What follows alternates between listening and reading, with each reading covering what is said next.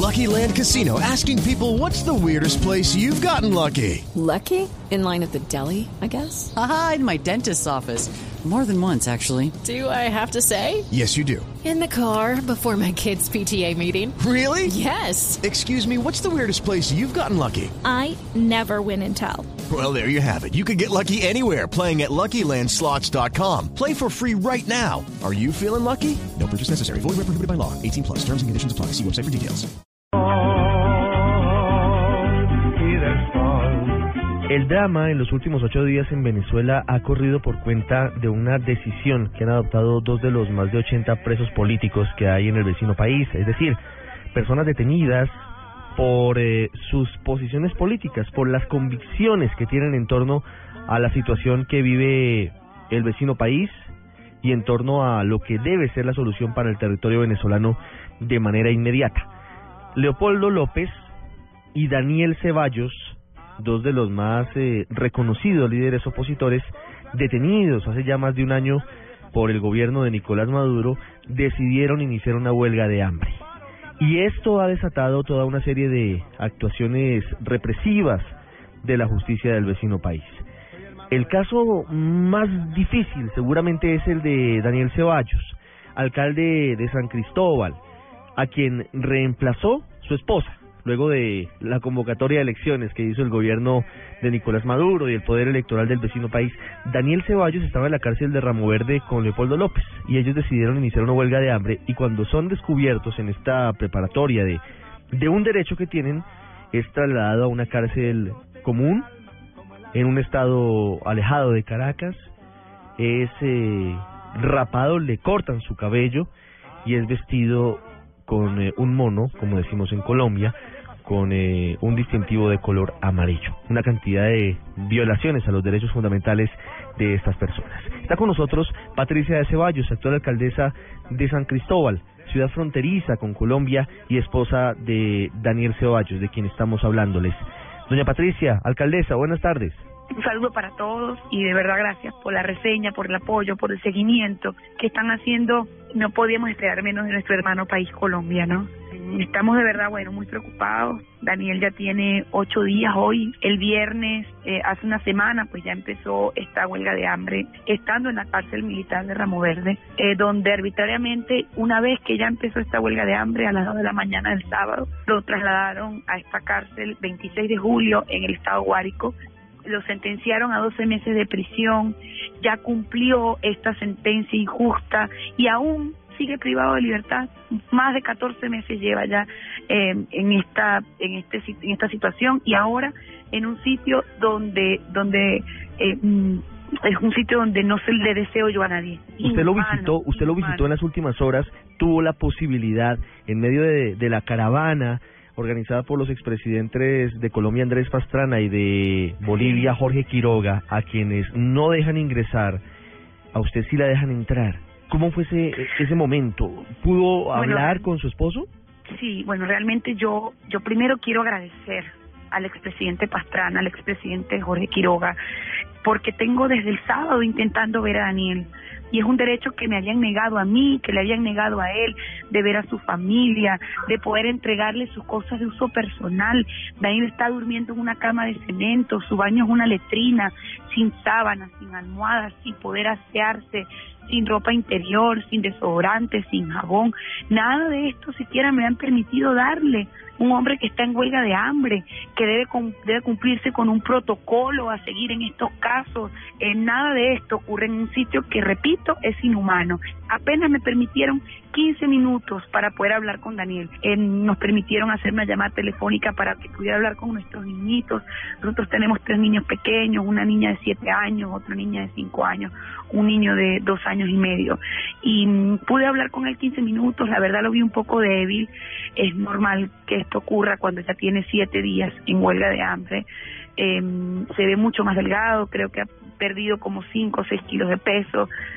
Noté también en él, eh, bueno, un poco de ansiedad por el sitio donde está recluido, pero fue muy determinado en su respuesta y me dijo, estoy dispuesto, así me pongan a dormir en una caja de cartón en el piso, a continuar con el petitorio, continuar con la huelga de hambre, hasta tanto no se dé cumplimiento al petitorio que estamos exigiendo.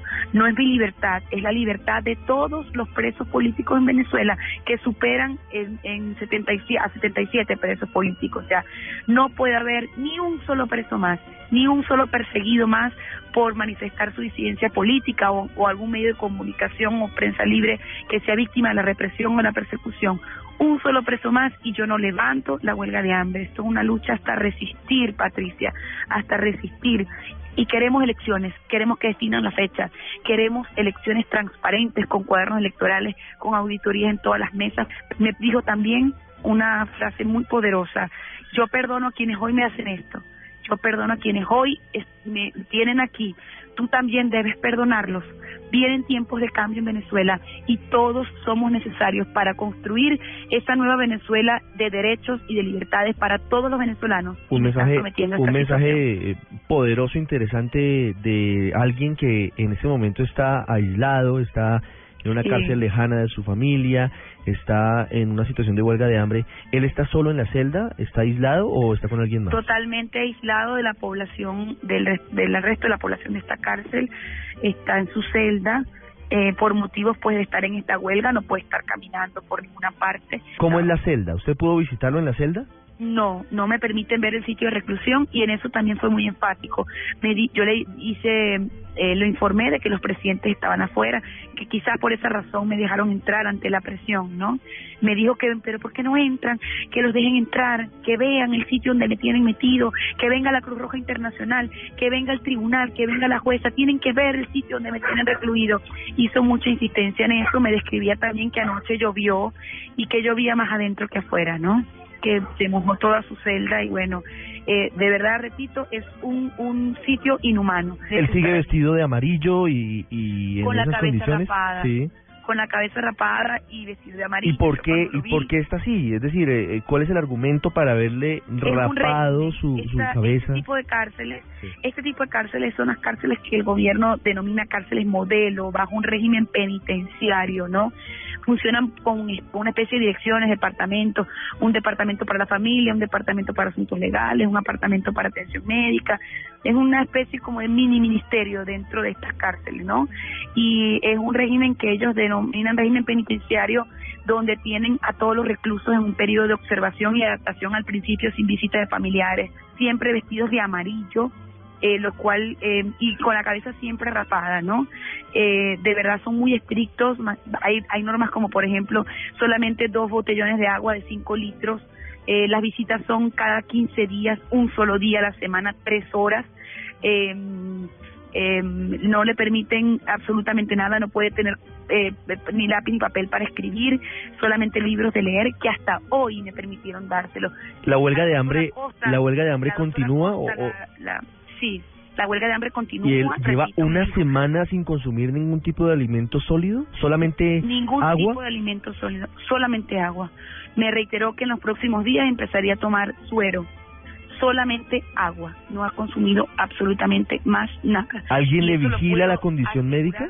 Hay unos médicos comunitarios, creo que no tienen la preparación y la experiencia para este tipo de casos.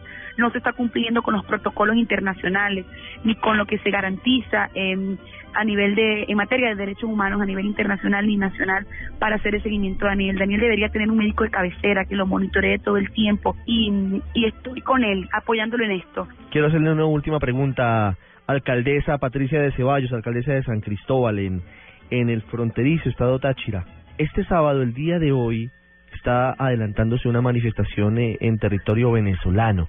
¿Qué se busca con esta marcha convocada eh, por Leopoldo López y por su esposo antes de que se desencadenara esta situación complicada para, para la condición de ellos?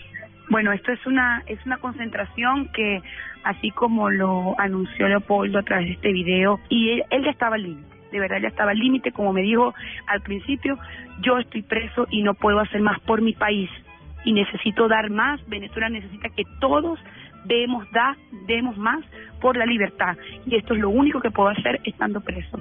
yo creo que, que, que bueno, que este llamado, como ellos lo han dicho, es un llamado pacífico, es un llamado a un pueblo a movilizarse en paz, en búsqueda de esa democracia que hoy no existe en Venezuela, es un llamado vestidos de blanco, con nuestros rosarios para los creyentes, con flores blancas, vamos todos unidos a unirnos a este petitorio donde están exigiendo elecciones sin represión, donde están exigiendo elecciones con condiciones de transparencia, donde están exigiendo elecciones y libertad para los presos políticos. El petitorio es muy claro, es legítimo, es libertario, es democrático y es constitucional. Es lo que queremos todos los venezolanos, un país de libertades y de derechos para todos. Vamos a estar en la Plaza Juan Pablo II, donde es muy significativo este lugar por esta frase del Papa Venezuela despierta y reacciona, es el momento. Aquí no queremos ningún tipo de violencia, rechazamos totalmente la violencia.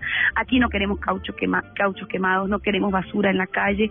Aquí no queremos rostros encapuchados. Vamos a darle la cara al país, mirando a los ojos a cada venezolano. Estoy segura que van a ser miles. Somos hombres y mujeres de principio, hombres y mujeres de moral, hombres y mujeres de libertad, que tenemos muy claro cuáles son nuestras leyes, cuál es el deber ser y nosotros hacemos este llamado en paz de forma libertaria, de forma cívica, a participar en esta concentración. Alcaldesa de San Cristóbal, en el estado Táchira, esposa de Daniel Ceballos, preso político en Venezuela, doña Patricia de Ceballos, gracias por haber estado con nosotros hoy en el radar. Muchas gracias a ustedes. Un abrazo a todos nuestros hermanos colombianos.